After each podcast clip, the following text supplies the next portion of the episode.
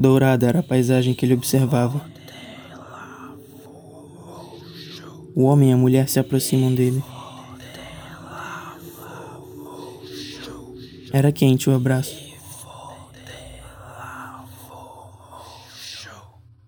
O gosto molhado e doce da fruta perfeitamente madura se espalhou em sua boca.